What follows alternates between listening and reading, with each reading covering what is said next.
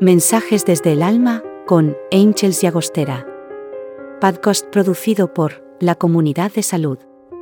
El alma es la parte imperecedera de nosotros que trasciende la mente y la personalidad.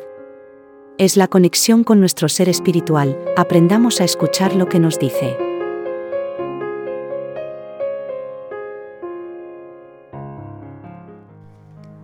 Del libro El alma responde.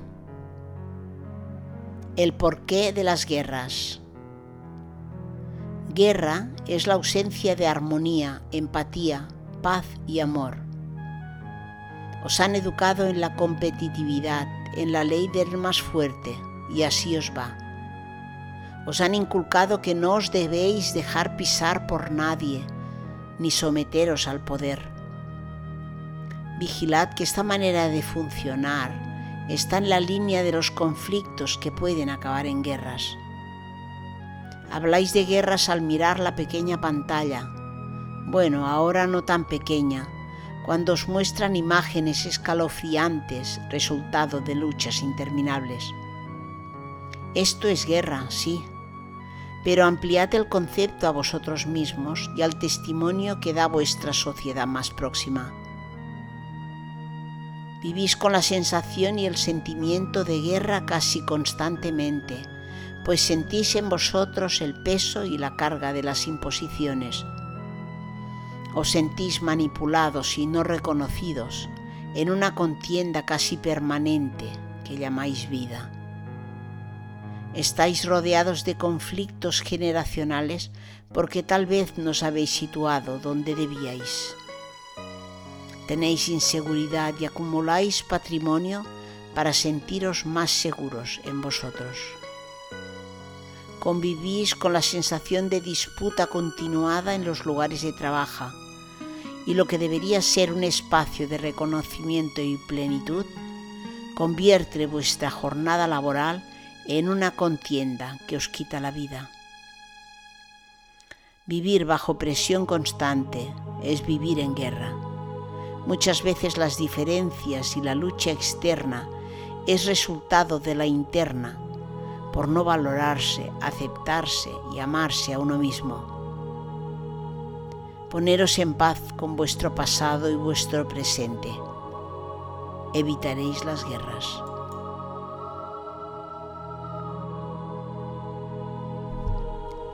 Del libro El alma responde el poder de la belleza.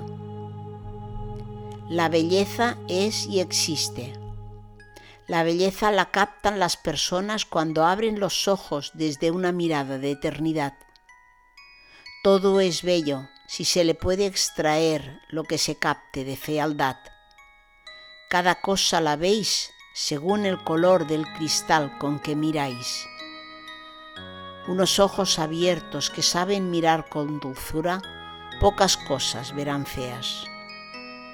Quien mira con los ojos del corazón, un corazón que ama, aplica un filtro que le permite ver la hermosura de las cosas y de las personas. Captáis según sois y escucháis según vuestros propios conceptos. Afirmáis aquello que creéis y tenéis argumentos para modificar aquello que veis según vuestra propia percepción, así llegáis a etiquetar. Pensad y sentid desde la divinidad que existe, allí se halla la belleza. Buscad el contacto con la naturaleza que irradia perfección y vida en su máxima expresión. Observad a los niños y embelesaros.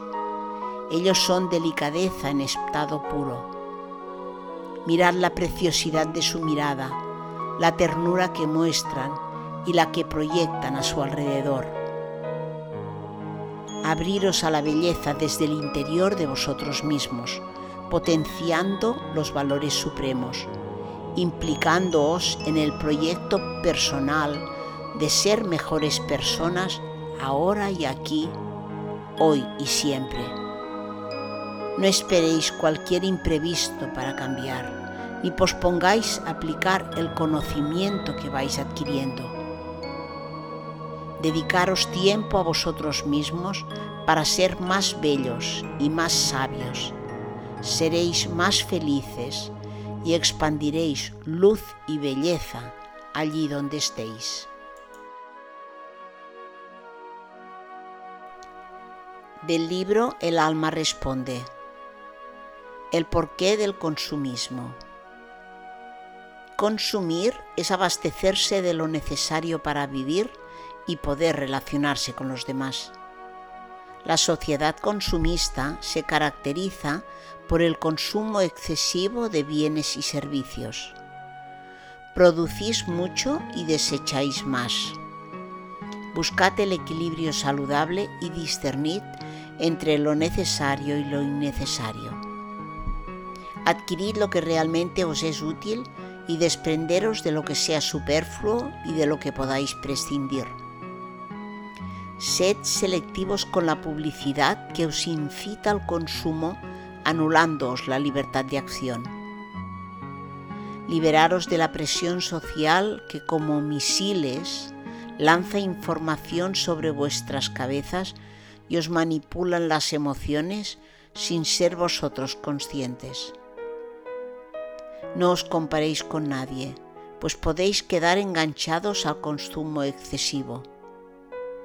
No asociéis el consumismo a la felicidad, que el poseer cosas no cubra vuestras necesidades, ni esconda tampoco las frustraciones pasadas o presentes